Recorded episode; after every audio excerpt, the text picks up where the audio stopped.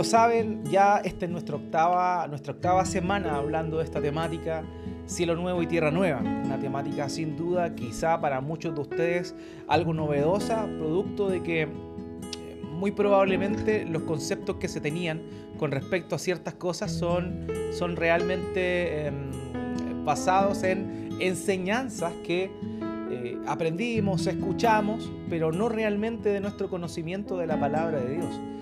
Y lo cierto es que dentro de la iglesia cristiana hay distintas posturas frente a esto, y eso hay que reconocerlo. Sin embargo, eh, algunas están más basadas en especulaciones que en la propia verdad de la Biblia. Así que lo que estoy mostrando es lo que la escritura muestra, es una visión distinta tal vez a muchas otras, pero como siempre digo, el deseo de mi corazón siempre es poder ser fiel a la palabra y, también mostrar con convicción lo que creo yo corresponde a la verdad, a la verdad de Dios. Ya, así que por eso estamos hablando de esta temática cielo nuevo y tierra nueva. Y lo que hemos visto en el transcurso de esta semana han sido básicamente eh, la esperanza desde el Antiguo Testamento. Vimos que cuando Dios creó todo, lo hizo perfecto.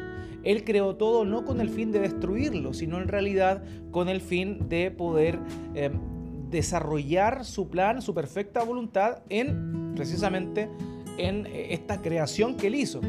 Cuando él crea todo, en Génesis 1, aparece descrito y dice que él halló que todo lo que había hecho era bueno y era bueno en gran manera.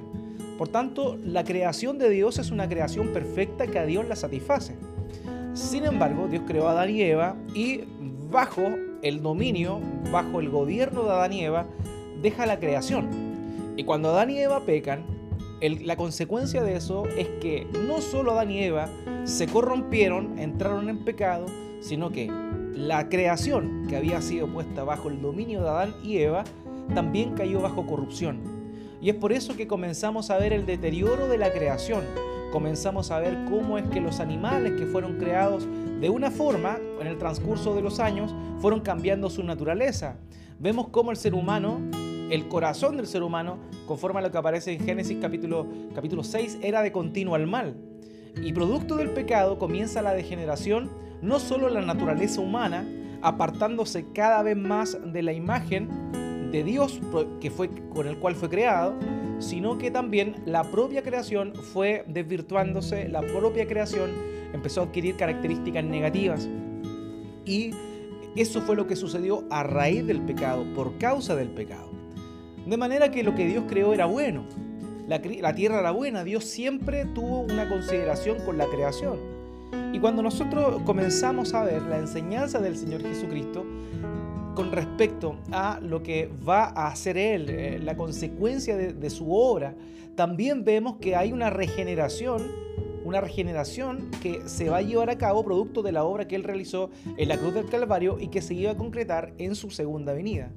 También Pablo habla de eso a los colosenses, dice que el Señor Jesucristo reconcilió todas las cosas consigo mismo mediante la obra de la cruz. Y no solamente está hablando de la reconciliación del ser humano con respecto a su naturaleza pecaminosa, sino que también está hablando de, está hablando también de la creación misma. Y Pablo habla en Romanos y describe que la creación está sujeta a desobediencia, pero que en realidad la creación gime la redención está expectante, eh, anhelando la aparición de los hijos de Dios para poder ser redimida en el día final. Por tanto, eh, todos estos eh, conceptos que hemos tenido y que ciertamente son bíblicos, pero tal vez están mal interpretados sobre la destrucción de la creación al final del tiempo, es una concepción errada, es una concepción que no es bíblica. Ciertamente va a haber una purificación, ciertamente los cielos van a ser deshechos, como dice Pedro en segunda de Pedro. Sin embargo, eso no implica una aniquilación completa de la creación que tenemos hoy, sino que en realidad una purificación, lo cual dará lugar a lo que se muestra tanto en el Antiguo Testamento como en el Nuevo Testamento, que correspondería a la promesa de un cielo nuevo y una tierra nueva. Hermanos queridos, conforme a lo que hemos hablado durante todas estas semanas, podemos decir que la esperanza del creyente es una esperanza física, ciertamente con bendiciones espirituales, pero al final del día una esperanza física. Por eso es que hablamos y vimos conforme a la Biblia qué realmente dice esta en función al cielo y cómo es que hay versos que pueden ser confundidos y malinterpretados, dando a entender la idea de que la eternidad del cristiano sería en un cielo espiritual etéreo, donde, como siempre menciono, esta figura de eh, almas flotando en las nubes, tocando el arpa, eh, cantando junto a los ángeles. Pero esta no es la visión, no es la visión de la Biblia desde el principio hasta el final. Y eso es relevante que lo comprendamos, eso es muy necesario entenderlo bien para no confundirnos. Lo que la escritura señala con respecto al cielo es otra cosa. El cielo es el lugar donde Dios vive, la dimensión donde Dios habita, no un lugar precisamente, sino más bien una, una dimensión, una dimensión distinta. Y Dios está en todo lugar, Dios lo llena todo, de manera que no podríamos decir que el cielo está en un lugar físico, en un lugar geográfico. Sin embargo, el cielo no sería el estado definitivo, sino más bien correspondería al lugar donde Dios mora. Y como Dios mora ahí, todas las promesas que Dios nos ha dado a nosotros están guardadas ahí, están siendo reservadas ahí. Y no se olviden que nos detuvimos en, en una clase a hablar justamente de eso. Cómo es que el Nuevo Testamento apunta a que en el cielo están reservadas las promesas que serán entregadas a los creyentes más adelante. ¿Cuándo? Luego de la resurrección de entre los muertos. Eso es lo que vimos. Mostramos que realmente era el cielo. El cielo es la morada de Dios y es el lugar provisorio donde los creyentes, particularmente el alma de los creyentes que mueren, aguardan el momento de la resurrección de entre los muertos que correspondería a la segunda venida de nuestro Señor Jesucristo. Eso es lo que hemos dicho hasta, este tiempo. Eh, hablamos también de que si eso es así, la esperanza del creyente se encuentra justamente en el evento de la resurrección. La resurrección es el momento crucial que todo creyente aguarda. El Señor Jesucristo le dijo a sus discípulos que cuando el Hijo del Hombre venga en la regeneración, Él les iba a dar a ellos que se sentaran en doce tronos para que gobernasen sobre las tribus de Israel. Esta es una, idea que el Señor proyecta, dando a entender que todos los galardones van a tener lugar en el momento de la resurrección, a partir del momento de la resurrección de entre los muertos. ¿Por qué? Porque ahí vendrá eventualmente el juicio final que dará lugar a esta nueva era, la era venidera, el siglo venidero del cual habla el Señor Jesucristo, que correspondería a una eternidad física en un cielo nuevo y una tierra nueva, restaurada la creación original al propósito eterno que Dios tuvo con ella, sin antes que el pecado fuese entrara y trajera todas las consecuencias que nosotros conocemos. Eso es básicamente lo que hemos visto hasta el momento. La semana pasada comenzamos viendo y haciéndonos ciertas preguntas eh, con respecto a cómo será la eternidad, ¿cierto? Cómo será la vida en el cielo nuevo y tierra nueva. Y estuvimos diciendo que pese a que eh, no hay certezas. ¿Por qué? Porque la misma escritura dice que cosas que ojo no vio, ni oído yo, son las que Dios se ha preparado para quienes le aman. Por tanto, todas las cosas que la escritura dice con respecto a la eternidad quedan, eh, son así ciertamente, pero muy probablemente quedan pequeñas al lado de lo que realmente será. Entonces lo que dijimos la semana pasada es que podemos nosotros, con respecto a los pasajes que hablan de la eternidad, del estado eterno en este cielo nuevo y tierra nueva, especular, pero no una especulación sensacionalista como muchos tristemente hoy la hacen, sino una especulación bíblica. ¿Por qué? Porque la Biblia nos da ciertos precedentes sobre los cuales nosotros podemos construir nuestros pensamientos en función a lo que verdaderamente será la eternidad. De manera que hablamos, ¿cierto?, de algunas cosas que la Biblia enseña que van a sucedernos a nosotros en el estado eterno, en el cielo nuevo y la tierra nueva. La primera de ellas era que olvidaremos el dolor, que olvidaremos la agonía, que ya no habrá recuerdo de la maldad. Y eso es algo impresionante, hermoso que Dios nos promete para este cielo nuevo y esta tierra nueva. En segundo lugar, estuvimos hablando de qué iba a pasar con aquellas relaciones cercanas como lo eran, por ejemplo, el matrimonio. Y dijimos ciertamente que en la resurrección el matrimonio no va a tener lugar, es decir, que en el cielo nuevo y la tierra nueva todos aquellos que en esta vida estuvimos casados no, no mantendremos ese estado en el cielo nuevo y la tierra nueva. Ahora, eso no implica que no nos vamos a conocer o, que no nos vamos a reconocer o que todos nuestros recuerdos juntos van a ser eliminados. De ninguna manera. Ciertamente van a estar presentes porque lo que nos olvidaremos va a ser de lo malo, no de lo bueno.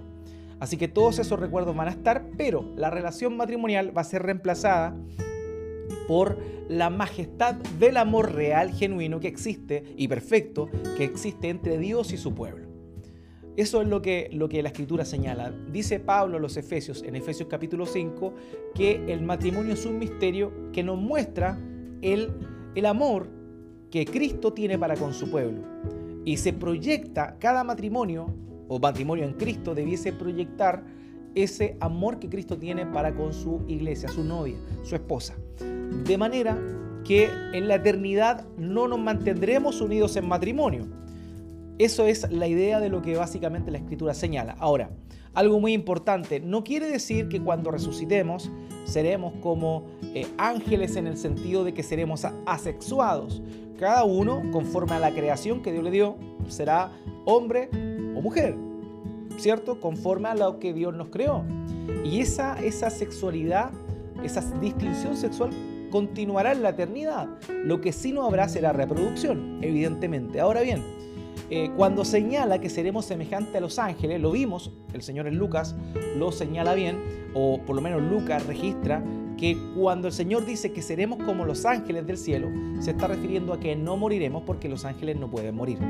Y no a que en realidad va a haber una, eh, una, una creación, digamos, eh, un hombre, un matrimonio que eh, no va a tener una sexualidad, o sea, hombre y mujer que no van a tener distinción sexual, sino que en realidad se está refiriendo a que no moriremos. ¿Ok? Eso es lo que vimos. También nos preguntamos y, dijimos que en el cielo nuevo y la tierra nueva va a haber un solo lenguaje, una sola lengua. ¿Por qué? No sabemos cuál va a ser.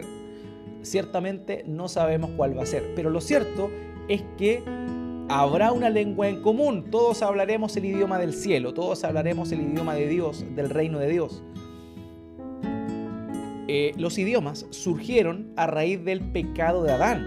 No olvidemos eso. Ahí surgieron los idiomas. ¿Por qué? Porque en la torre de Babel, cuando la humanidad que, se había, que había vuelto a levantarse después del castigo de Dios en el diluvio, unos varios capítulos después del capítulo 6, 7 y 8, donde se describe el diluvio, en el capítulo 11 nuevamente, el ser humano comienza a rebelarse contra Dios, creando esta torre, la famosa torre de Babel, eh, este sigurat tremendo que buscaba de alguna manera eh, hacerse de un nombre y llegar a donde Dios estaba. Y Dios castiga al ser humano ahí y, hace la, y realiza perdón, la confusión de los idiomas y crea lenguas distintas y los reparte a toda la humanidad en distintos lugares. De manera que en el cielo nuevo y la tierra nueva, en esta tierra restaurada donde el pecado no va a existir, solamente habrá un idioma. Y eso es básicamente lo que hemos visto hasta el momento. Hoy vamos a continuar con, em, con algunas otras cosas con respecto a cómo va a ser la vida en el cielo nuevo y la tierra nueva.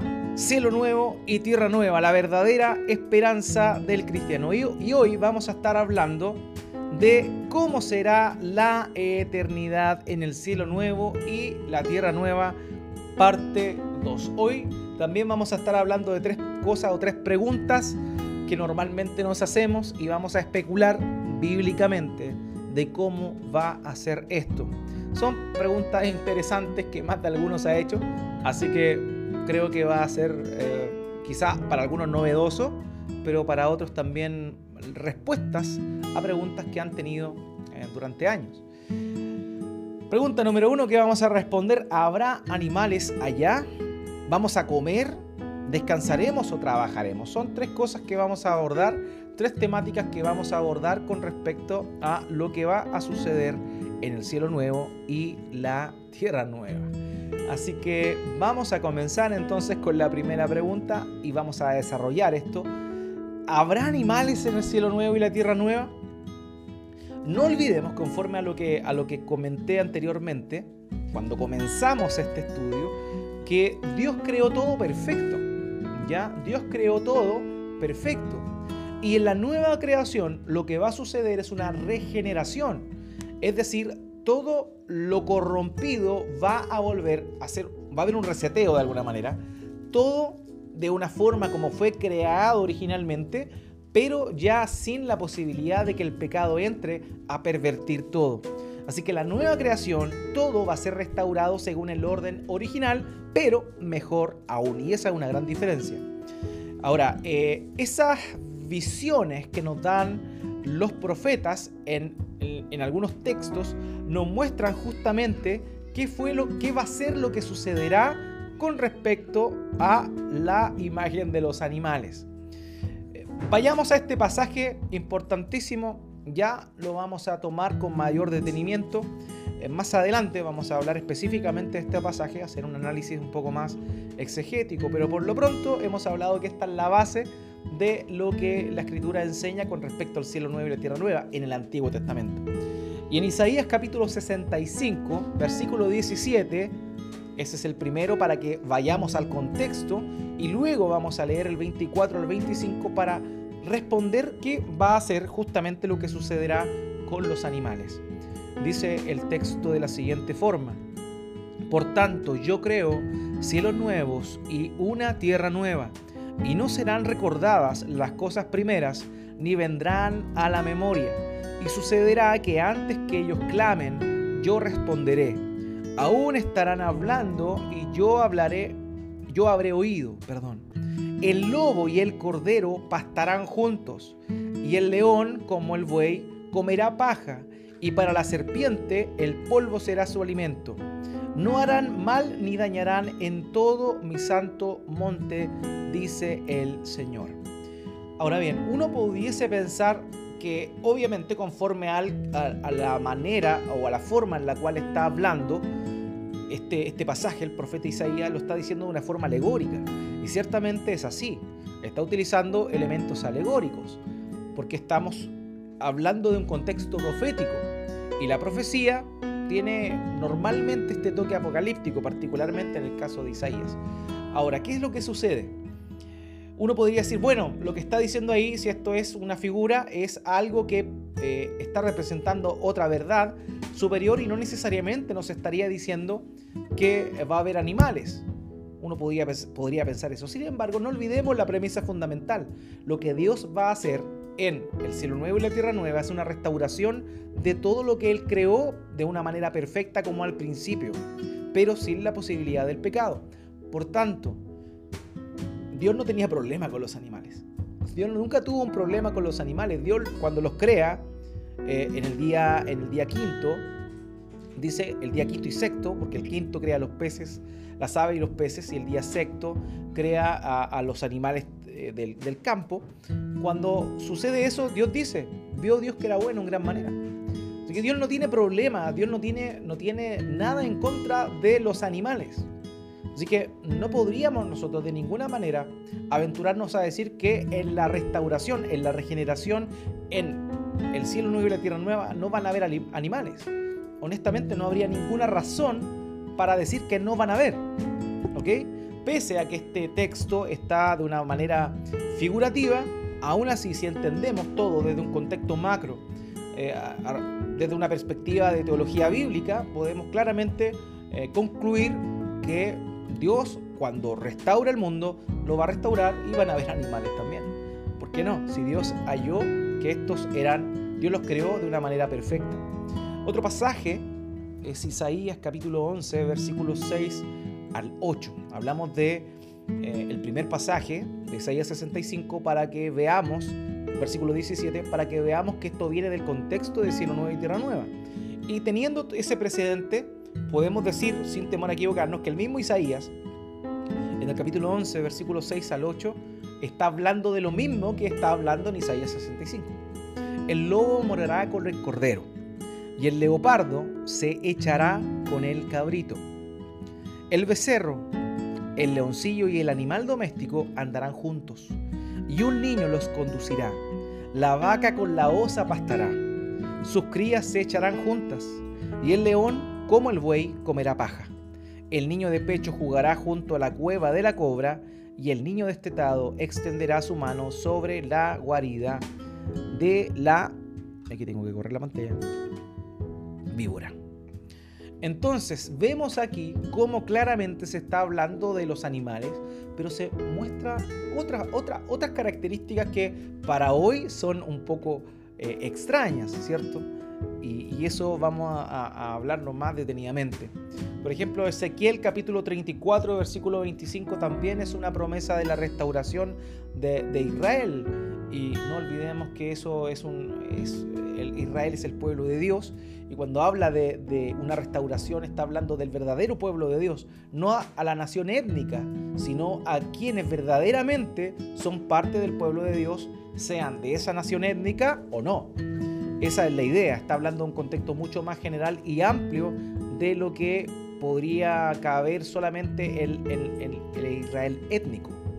Dice, perdón, haré un pacto de paz con ellos y eliminaré de la tierra las bestias feroces para que habiten seguros en el desierto y duerman en los bosques. esta es una promesa de que ya no van a haber animales feroces y nosotros podríamos bien, sin temor a equivocarnos, apuntar esta promesa a el cielo nuevo y la tierra nueva. David Lawrence señaló lo siguiente. Él dijo, yo creo que el peso de la evidencia bíblica apoya el punto de vista de que los seres humanos resucitados vivirán en paz con los animales de todos los tipos y tamaños. Es decir, que no es solamente un lenguaje simbólico el hecho de que van a existir animales en el cielo nuevo y la tierra nueva, sino que realmente estarán, pero que la naturaleza de estos va a ser distinta a la que nosotros conocemos hoy. No olvidemos que la razón por la cual los animales se pusieron feroces es producto del pecado de Adán.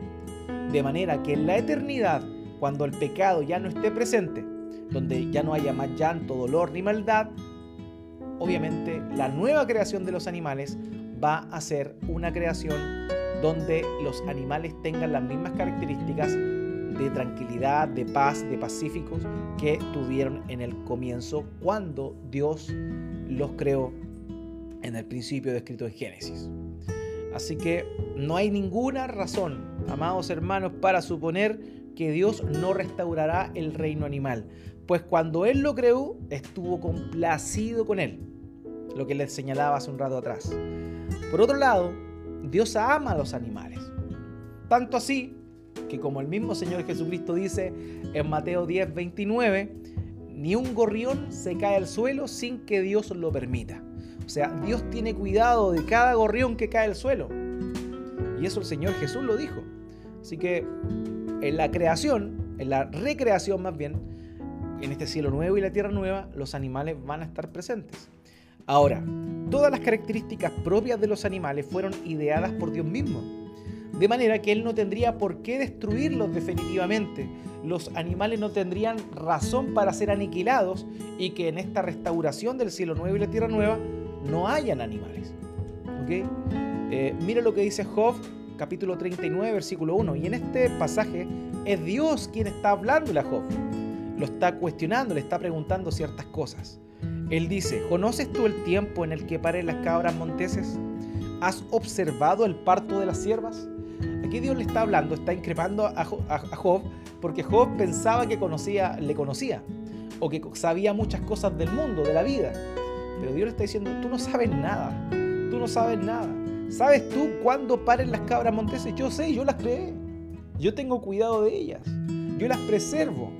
¿Has observado el parto de las siervas? Él sabe cuándo paren las siervas. Él sabe cómo es, cómo es todo el proceso. Él lo creó. Dios tiene cuidado de la creación. Dios tiene cuidado de los animales.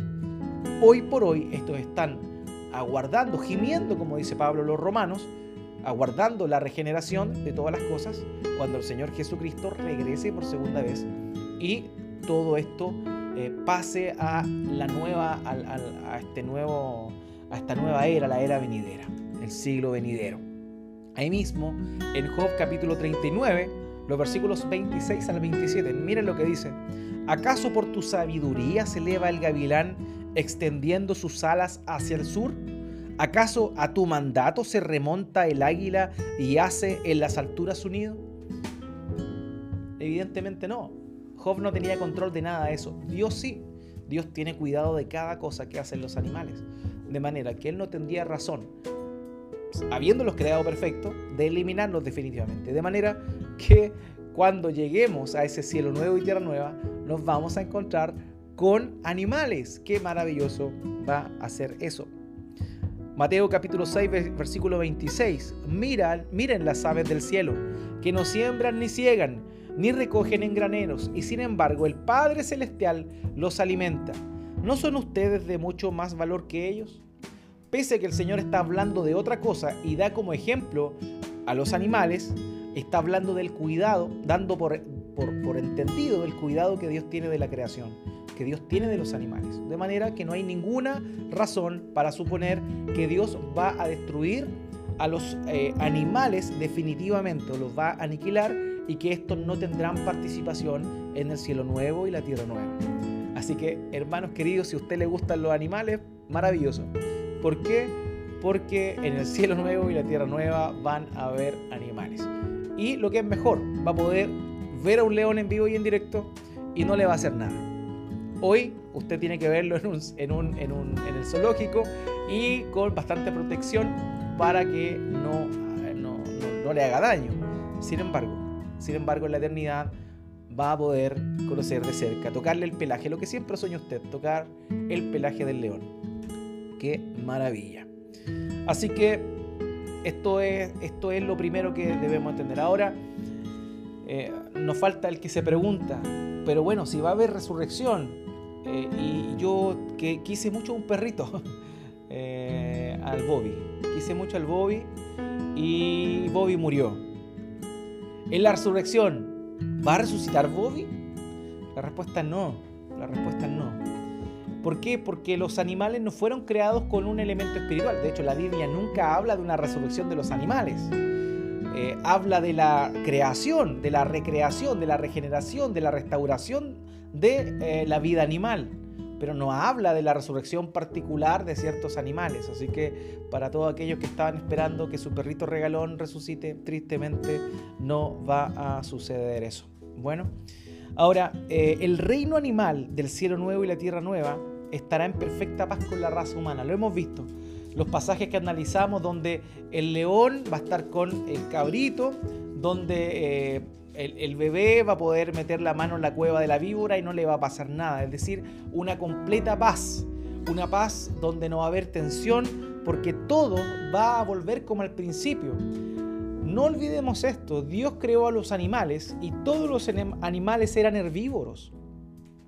Producto del pecado, los animales comenzaron a comerse entre ellos y a depredarse entre ellos, pero conforme al propósito de la creación, todos los animales eran herbívoros y de hecho Adán y Eva también eran herbívoros.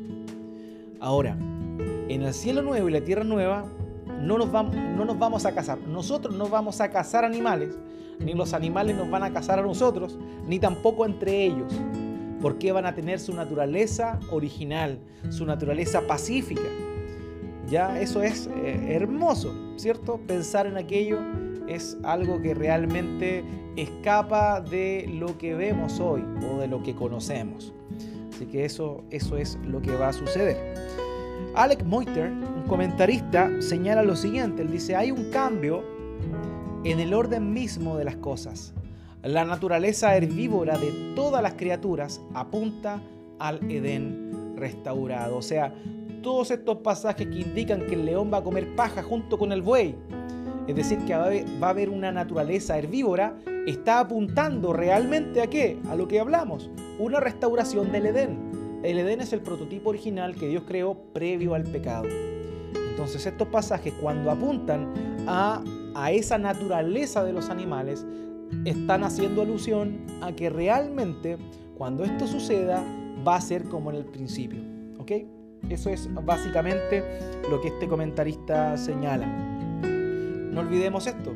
todos los animales eran herbívoros. Génesis capítulo 1, versículo 30. Y, y, a todo animal de la tierra, a toda ave de los cielos y a todo lo que se mueve sobre la tierra y que tiene vida, les he dado toda planta verde para alimento. Y así fue. Planta verde, herbívoro. Todos los animales eran herbívoros y en la restauración de todas las cosas, todos los animales serán nuevamente herbívoros. ¿Ok? Así que eso es lo primero que tenemos que, o lo primero que responde, hemos respondido. ¿Van a haber animales en el cielo nuevo y la tierra nueva? Sí, gracias a Dios. Van a haber, su, creación va a ser restaurada originalmente. Eso sí, ya no va a haber violencia, no van a haber depredadores, no va a haber carroñeros, no va a haber nada de eso. La naturaleza de cada uno de los eh, animales va a volver como fue creado en un principio. Ahora vamos con la siguiente pregunta o la siguiente temática de esto. Eh, segunda pregunta, ¿comeremos en el cielo nuevo y la tierra nueva? ¿Iremos a comer en el cielo nuevo y la tierra nueva? Una buena pregunta. Ya dijimos que en el eh, cuando hablamos la semana pasada del matrimonio, que no va a haber matrimonio en el cielo nuevo y la tierra nueva no va a haber matrimonio, el matrimonio es válido hasta, hasta acá nomás.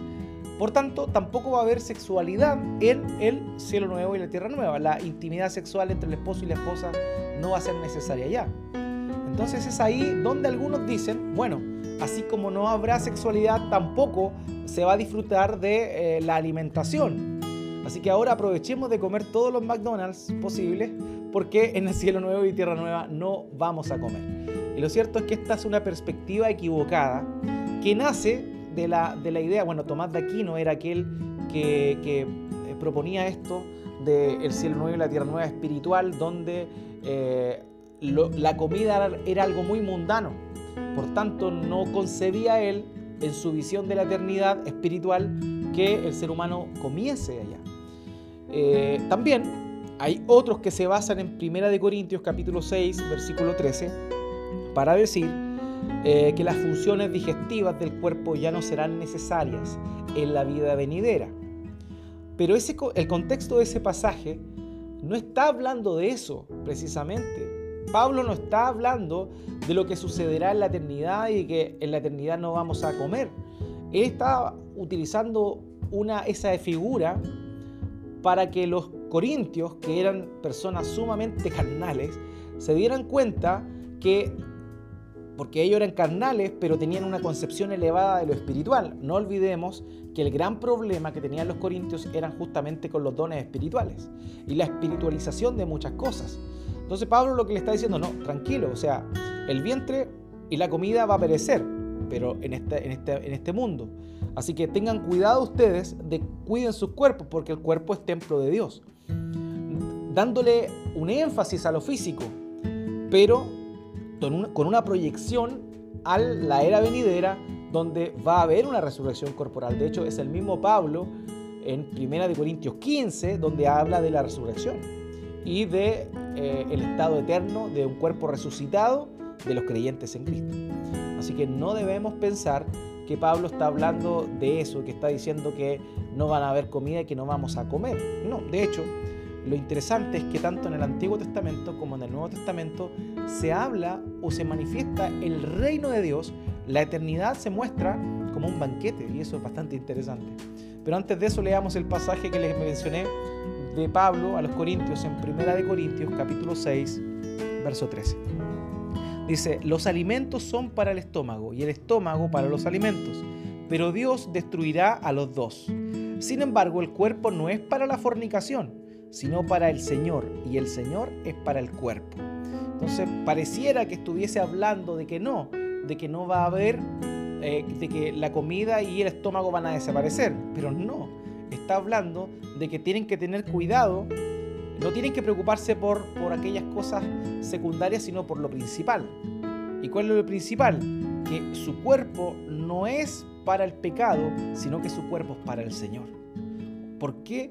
Porque este cuerpo que tenemos hoy, que evidentemente está con la concupiscencia, con la naturaleza pecaminosa, va a morir, va a perecer, pero es la antesala a el cuerpo resucitado que tendremos en el cielo nuevo y la tierra nueva, el cual, como vamos a ver tanto en el Antiguo Testamento como en el Nuevo Testamento, ingiere alimentos. Así que primero vamos a ver que hay varios textos, tanto en el Antiguo Testamento como en el Nuevo Testamento, que señalan el reino de Dios, la era venidera, como un banquete donde los participantes de este banquete, es decir, su pueblo, se deleita en él. ¿Ya? Así que vamos a comer en la eternidad. Ahora bien, tendremos que despedirnos de el lomo vetado, del filete y todas esas cosas porque al igual que los animales, volveremos a ser herbívoros, como fuimos creados originalmente. Así que disfrute comer todo eso ahora porque en la eternidad no lo comerá. Ahora, obviamente vas, siempre la eternidad es mejor que lo de ahora, así que eh, va, a haber, va a haber algo mucho mejor, sin duda alguna. Pero ya sabemos que en la eternidad comeremos, podremos comer, no olvidemos que el Señor Jesucristo comió luego de resucitado. Él estaba esperando, según lo que menciona Juan capítulo 21, el Evangelio de Juan, a los discípulos estaba Él preparando pescado, luego de haber resucitado y les prepara pescado y come con ellos, comparte con ellos. El Señor resucitado comió. Y eso es un elemento también que nos da a nosotros la idea de que el cuerpo resucitado nuestro también va a comer, pero va a comer plantas y vegetales conforme al prototipo original. Aquí está uno de los pasajes, Isaías 65, 13, que nos da la idea de que en la eternidad comeremos. No olviden que Isaías 65 está hablando del cielo nuevo y la tierra nueva. Dice, por tanto, así dice el Señor Dios, ciertamente mis siervos comerán, pero ustedes tendrán hambre. Mis siervos beberán, pero ustedes tendrán sed. Mis siervos se alegrarán, pero ustedes serán avergonzados. Está haciendo una comparación entre los, los que son parte del pueblo de Dios, que son obedientes, y los que son desobedientes. Así que habla de que van a comer, otros no. En Marcos capítulo 14, versículo 25, el Señor dijo esto cuando instaura la cena del Señor. Dice, en verdad les digo que ya no beberé más del fruto de la vid hasta aquel día cuando lo beba nuevo en el reino de Dios. ¿Y a qué se está refiriendo? A cuando el reino de Dios se establezca perpetuamente en su segunda venida hacia la eternidad. De manera que él dice que no va a beber más del fruto de la vid, o sea, vino, hasta el día en que lo beba nuevo, un vino nuevo, en este cielo nuevo y tierra nueva, donde estaremos nosotros juntos con el Señor. Así que hay elementos que nos dan la idea de que vamos a comer también, porque el Nuevo Testamento habla de un banquete, dice que celebraremos banquete y que estaremos y conoceremos a Abraham, que conoceremos a, aquellos hombres de renombre que aparecen en el Antiguo Testamento y compartiremos juntos con Moisés, con Abraham, etcétera etcétera. Ahora, eso sí, van a ser banquetes vegetarianos. Génesis capítulo 1, versículo 29, cuando manda al hombre. Dice, también les dijo Dios, miren, yo les he dado a ustedes toda planta que da semilla, que hay en la tierra, superficie de toda la tierra y todo árbol que tiene fruto, que da semilla, esto les servirá de alimento. Así que, amados, vamos a comer pero vamos a comer fruta. Fruta. Amós capítulo 9, versículo 14. Restauraré el bienestar de mi pueblo Israel. Y ellos reedificarán las ciudades asoladas y habitarán en ellas. También plantarán viñas y beberán su vino y cultivarán huertos y comerán sus frutos. Está hablando de una vida de huerto, una vida de granja, una vida de vegetales y verduras. Así que eso es lo que nos habla la Biblia con respecto a si comeremos o no en el estado eterno. ¿Ya? Eh, así que podríamos pensar, sin, sin temor a equivocarnos, que justamente vamos a comer en este cuerpo glorificado en el cielo nuevo y la tierra nueva. Y vamos entonces con el tercer elemento o la, la tercera especulación bíblica que hacemos en torno a cómo será la vida en el siglo venidero. ¿Trabajaremos o no? ¿Trabajaremos o no trabajaremos? Y esto es eh, interesante porque uno pudiese llegar a pensar erradamente que no vamos a trabajar. ¿Por qué? Porque si Dios hace todas las cosas nuevas y Dios todo lo hace perfecto, eso significaría que no va a haber nada que hacer, porque Dios ya lo hizo todo. O Dios lo restaurará todo perfectamente. Pero lo mismo podríamos nosotros eh, suponer al principio, cuando Dios creó todo. De hecho, el capítulo 1, en muchas oportunidades dice que todo lo que Dios creó era bueno, en gran manera. Sin embargo, Dios crea al hombre y lo manda a trabajar en la tierra. O sea, ciertamente lo que Dios creó es eh, perfecto y bueno, pero Dios creó al ser humano hecho a su imagen con la potencialidad de seguir perfeccionando aquello que Dios creó. Por eso es que le da la misión de regar, o sea, de cuidar el huerto y de hacerlo fructificar.